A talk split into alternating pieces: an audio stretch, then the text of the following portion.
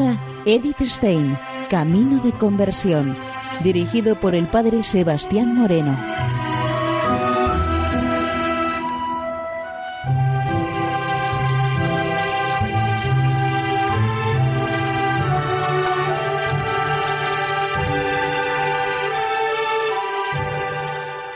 Muy buenos días, no de Dios.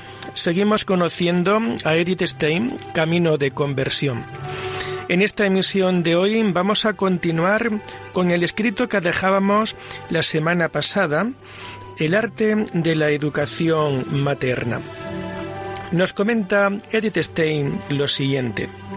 Los fundamentos de toda vida común humana son confianza y consideración. Un niño que se sabe seguro en el amor de su madre y que no conoce otra cosa sino una relación con ella totalmente abierta, se relacionará con las demás personas abierta y confiadamente, al menos mientras no sea retraído por malas experiencias. Pero incluso aunque experimente desilusiones aquí o allá, no perderá su fe en los hombres, mientras su fe en aquella persona más importante y cercana para él permanezca imperturbable. Más difícil es el siguiente punto, la atención por los otros. Los niños son egoístas de nacimiento. Buscan satisfacer sus deseos y quisieran disfrutar, si fuera posible para sí solos, del amor y solicitud de su ambiente. Para renunciar y compartir con otros tal como tendrán que hacer más adelante en su vida si no quieren consumirse en constantes luchas y tal como exige la configuración de su propio carácter. Esto debe aprenderse pronto, aunque resultará muy difícil si el niño crece solo. Esta es la bendición de una familia numerosa, que aquí se consigue afinar el carácter y preparar para la futura vida social. Una madre que ame a su hijo no le privará por cuenta propia de esta bendición. En todo caso, es necesaria una dirección materna inteligente para que esta vida entre hermanos lleve a una formación de las virtudes sociales, amor, disposición de servicio, consideración, etc. Sin esta dirección, se convertirá fácilmente en una lucha entre rivales y permitirá que crezca la envidia, los celos, etc. Y enturbiará además la relación con los padres. Solo un amor materno distribuido igualmente, una rígida justicia y una total comprensión de las dificultades existentes para el niño pueden salvar felizmente estos escollos. Y todavía una última palabra. Tempranamente surgen en el espíritu del niño las preguntas sobre los misterios de la vida. El por qué no tiene final hasta que no se le conduce a la fuente de todo ser y de toda verdad, donde toda pregunta encuentra su paz. Para la madre creyente resulta necesario hacer que su hijo conozca al Padre Celeste lo antes posible. Ella sabe que no tiene el poder de proteger a su hijo de todos los peligros del cuerpo y del alma, que antes o después surgirán. Ella sabe también que no siempre va a estar a su lado, por eso tiene que enseñarle, tan pronto como él sea capaz de percibir, a ponerse en las manos de Dios, a buscar en Él consuelo y ayuda, y a ver en Él el criterio de su obrar. Si consigue esto, puede estar tranquila sobre el futuro de su hijo. Una madre que ha conseguido cuanto arriba hemos señalado como su función, acostumbrar al niño a una vida regulada, a la limpieza, al orden, a la alegre obediencia y a la sinceridad. Sembrar en el corazón amor y confianza para con Dios y con los hombres. Ha creado el fundamento seguro para que se pueda seguir construyendo en la escuela y en la vida. Sin este fundamento, todo trabajo educativo posterior resulta escabroso y en muchos casos estéril. Cuando la madre lleva al niño por primera vez a la escuela, tiene que tener clara la idea de que para los dos comienza una nueva etapa en la vida. Ante el niño se abre un mundo totalmente nuevo. Entra en un círculo de compañeros de la misma edad. En el lugar de la madre surge durante unas cuantas horas al día otra gran persona que le quiere guiar y formar y a la que se tiene que acomodar. Cada día y cada hora una gran cantidad de nuevas impresiones y estímulos se agolpan en la joven alma y quieren ser asimiladas. El hijo ya no está solamente en manos de la madre. Si hasta este momento la madre se ha preocupado del niño y ha cuidado solícitamente de poner los fundamentos para un posterior desarrollo y trabajo educativo, entonces tendría que pensarse que ella preparará con todo cuidado el paso del hogar a la escuela. Tengo que decir que a menudo me he maravillado de lo poco preocupados y reflexivos que son los padres en este punto. En primer lugar, tendría que facilitarse lo más posible el paso del niño, presentándole la escuela como algo hermoso sobre lo cual puede alegrarse pero a menudo se escucha que se usa la escuela y el maestro como amenaza, produciendo en el niño temor y recelo, lo cual se consigue superar solo con mucho esfuerzo. Y cómo asombrosamente descuidada es la elección de la escuela. A menudo sucede que se realiza la inscripción sin preocuparse antes de conocer el espíritu y el método con que la educación y las clases son llevadas a cabo y sin saber a qué tipo de personas se confía a los hijos. Y aquí se trata de almas infantiles, delicadas, dúctiles y fáciles de dañar, y que ahora serán influenciadas por intervención extraña. Quizás para su bien y salud, quizás para largos tormentos y efectos dañinos de por vida. En nuestra época estamos viendo surgir una nueva escuela, fruto de acaloradas luchas de reforma. Una escuela que ha nacido de un sincero amor por los niños, de una seria voluntad del educador y de un elevado idealismo y que ha sido organizada de diversas formas. Sin embargo, son el profesorado de todo tipo, desde la escuela a la universidad, los teóricos y prácticos y los especialistas de la administración educativa, los que han preparado y emprendido la reforma y los que la llevan a término. El Estado ha puesto su mano sobre la escuela, la dirige, asume una gran parte de los gastos de manutención y obliga a la asistencia.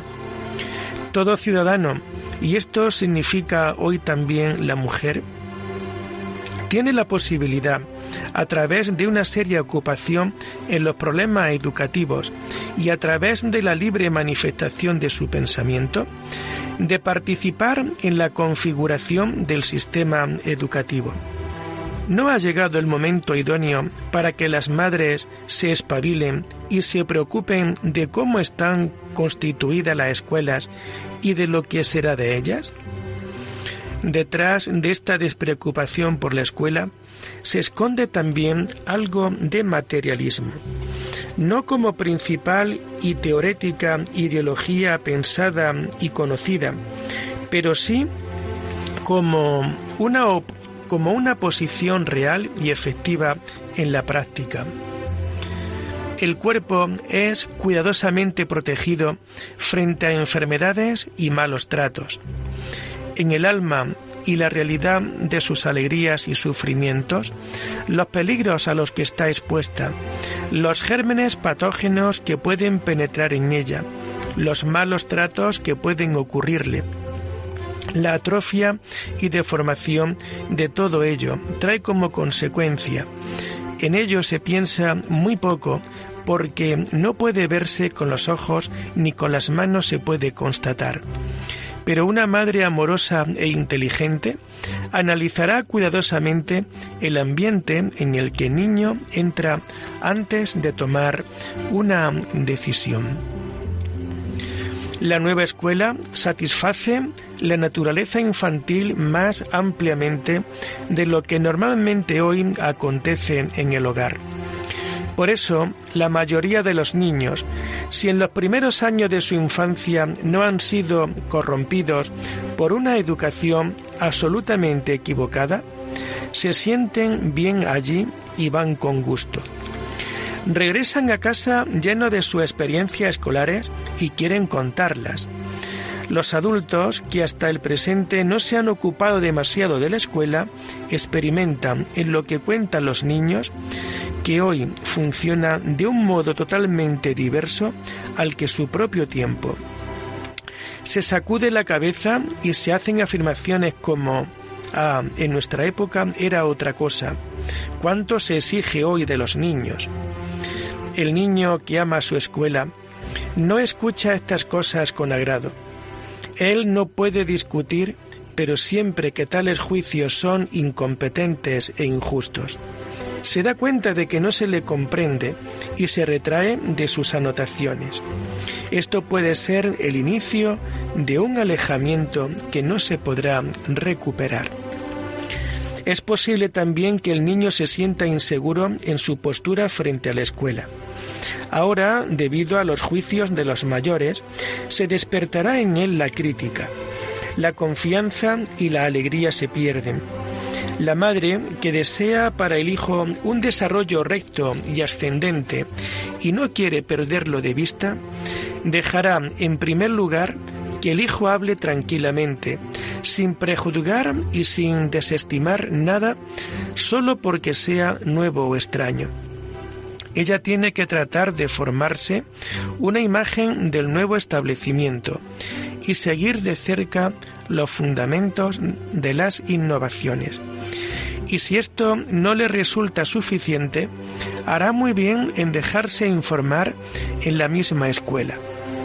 Las escuelas hoy en día se preocupan de sintonizar con los padres. Se organizan encuentros con los padres y coloquios con los profesores, a través de lo cual se puede alcanzar una visión de la vida escolar. Y si se llegase a la conclusión, después de un examen minucioso, de que personal y organización no son adecuados para el desarrollo del niño, entonces debe pensarse en un cambio y estar muy atentos desde el inicio a la elección. Más importante aún es el contacto con los maestros cuando se producen dificultades en la vida escolar o en la educación en el hogar. Y si el rendimiento no es suficiente o si defectos del carácter parecen surgir, ¿cuánta culpa tienen en ello la vanidad de la madre? Se da por descontado que el niño tenga la capacidad necesaria para estar al nivel de la clase. O los maestros son incapaces e injustos, o el niño es vago. Padres que están convencidos de amar a sus hijos y de querer lo mejor para ellos, obligan al niño a que trabaje por encima de sus fuerzas y le privan de su alegría infantil, solo porque quieren alcanzar la meta que arbitrariamente y sin pensar en las capacidades del niño se han propuesto. ¿Cuánto mejor sería dejarse aconsejar por los maestros, aprovecharse de sus experiencias y advertencias para conocer las dotes reales e inclinaciones del hijo para después preparar el camino formativo. Y del mismo modo, en caso de dificultades en el carácter que se muestran en casa o en la escuela, un diálogo con firme resolución puede hacer posible una ayuda oportuna para el, para el conocimiento de los hechos presentes y de las causas que en esto subyacen. No solo el maestro y las clases influyen profundamente en el alma del niño, en medio de todo ello están las fuertes influencias de sus compañeros. Igual edad y mismos intereses son un fuerte punto de unión. La participación entre ellos es generalmente más fácil que con las generaciones mayores. Una cierta superioridad, fuerza corporal o destreza, ingenio, capacidad de réplica, a menudo solo una gran autoconfianza, pueden imponerse de tal modo que se forme una perfecta autonomía interior y el influjo del educador no pueda prevalecer sobre ello. La madre que posee y quiere conservar la confianza de su hijo y que quiere mantenerle lejos de influencias negativas, no estará igualmente de acuerdo con sus amistades. Ella dispondrá discretamente el modo de conocer a sus amigos y amigas para hacerse un juicio propio, y donde se pueda temer una influencia insana, encontrará el momento idóneo para disolver esta unión sin dureza. Un ingenuo y provechoso trato le ayudará, y ella lo tiene en su mano a no perderle de vista sin necesidad de practicar una vigilancia cargante. La mejor protección contra influjos extraños y dañinos es un hermoso hogar en el que el niño se sienta a gusto y que en todo momento esté abierto también para sus amigos. Alegrías sociales que se correspondan con la edad y bajo la desapercibida tutela y dirección de la madre misma o de un sustituto digno de confianza una dirección que no interviene llevando la voz cantante o tutelando, pero que protege enérgicamente contra los excesos y que puede ofrecer ayuda o sugerencias tan pronto como el deseo de ello se perciba. Solo así puede conseguir la madre que los hijos no se le escapen de la mano antes de tiempo, permaneciendo como su confidente y como quien a su lado estará en las difíciles crisis de su desarrollo la gran revolución que el joven experimenta en su cuerpo y en su alma y que conocemos con el nombre de la pubertad, es la prueba clave del arte de la educación maternal. El niño camina hacia el hombre maduro, con el específico sello de varón o de mujer, y con la forma determinada de su individualidad.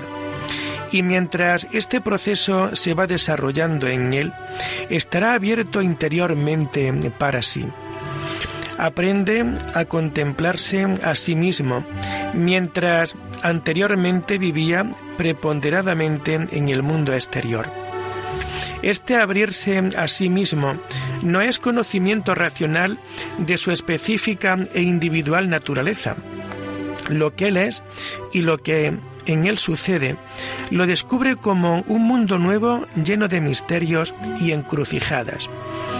Por eso se ve interesante a sí mismo, ocupándose consigo mismo y poniendo todo lo demás en relación con él. Es comprensible que el muchacho aparezca totalmente cambiado en su ambiente. Él mismo se siente completamente transformado. Si la madre no estaba preparada para este estado y no sabe atenderle delicadamente, le ha perdido para siempre. Los muchachos que en sí son enigmáticos y que consiguen comprender muy poco de sí mismos, se inclinan a creer que nadie puede comprenderlos. Si se les sigue tratando como a niños o se expresa el asombro de que no son como antes, incluso con compasión o reproche, a continuación de la exteriorización de su autoconciencia despertante y creciente, sigue el irónico rechazo como un caldero de agua fría. Entonces es normal que se sientan no apreciados y se cierren en sí mismos. Y en ningún momento como ahora es tan grande su deseo de amor y de comprensión, de una sabia orientación. La madre que no constate los cambios con miradas de asombro o palabras, que respete en silencio cierta libertad correspondientes a la edad, como el gusto personal en la elección de la ropa, los propios intereses e inclinaciones en la elección profesional, ocio y división de la jornada, que no exija confianza, pero que en su correspondiente lugar deja entrever que sabe lo que pasa en el interior de su hijo. Ella va a experimentar que su hijo se le confía. Así recibe ella una visión de las tormentas y luchas bajo las cuales casi sucumbe o con las cuales se refugia en extraños. Y si ella es inteligente y experimentada y puede aclarar lo que le sucede, y si ella le puede hacer comprender que se trata de un importante desarrollo de la ley natural, si ella le puede alumbrar la meta de la evolución, su propia determinación, como algo grande y santo, tal conversación servirá de liberación y redención. Y la madre se convertirá en la amiga y confidente para la vida. Por otro lado, toda presión que se oponga enérgicamente al desarrollo y toda intromisión indiscreta conducen casi inevitablemente al alejamiento. Más difícil que la relación con la hija resulta en estos años la relación madre-hijo.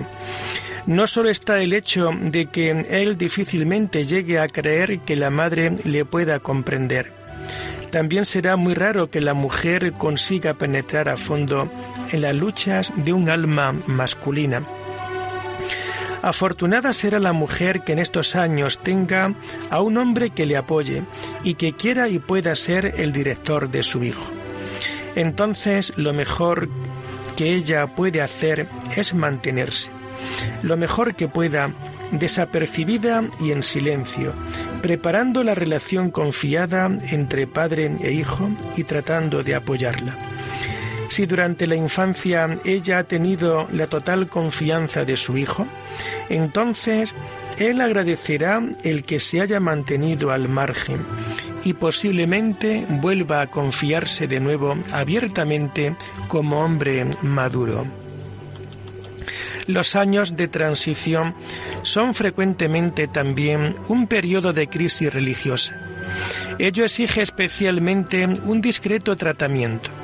El joven que comienza a sentirse como persona quiere convencerse a sí mismo y a otros de su autonomía y por ello consigue fácilmente entrar en contradicción con su ambiente. Toda intención percibida de influencia provocan su obstinación y oposición. Las exhortaciones consiguen en la mayoría de los casos lo contrario de lo que se proponen. Y precisamente en cuestiones religiosas provocan más daños que provechos. La madre preocupada tiene que callar y tener paciencia hasta que este periodo haya sido superado. Si ella ha colocado durante los primeros años de la infancia una buena base, si durante este crítico periodo, a pesar del alejamiento externo, permanece imperturbable el amor y la admiración por la madre, si precede una auténtica y firme vida de fe, si ella misma intercede ante Dios por el Hijo, que no puede dirigir con palabras por su camino, entonces se puede esperar que todas las tormentas no le dañarán y que al final llegará a la meta por caminos impensados. Este es el camino y la función de la madre, ponerse cada vez más a un lado, no querer hacer valer la propia persona, sino mirar hacia la meta que el niño llegue a ser lo que Dios quiere de él. Al inicio se le da al niño totalmente en sus manos y a la medida que pasa el tiempo, antes o después, llega el día en que exteriormente tiene que devolverlo totalmente, casi como un segundo nacimiento, una separación espiritual que puede ser mucho más doloroso que el primero. No ayuda para nada el poner resistencia. Cuanto más se fatigue la madre en mantener al hijo para sí y retenerlo con mayor seguridad, y definitivamente lo perderá incluso aunque le, le pudiese llevar a que exteriormente permaneciese con ella. Cuanto más dispuesta esté a devolverlo a las manos de quien se lo ha dado, con mayor seguridad se puede esperar que le será nuevamente regalado en un sentido nuevo, alto y santo.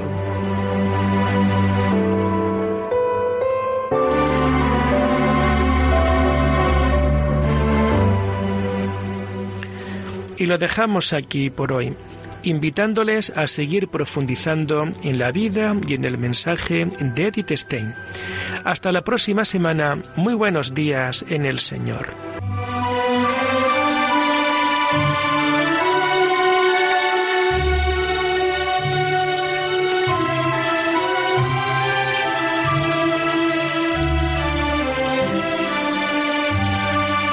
Han escuchado Edith Stein, Camino de Conversión, con el Padre Sebastián Moreno.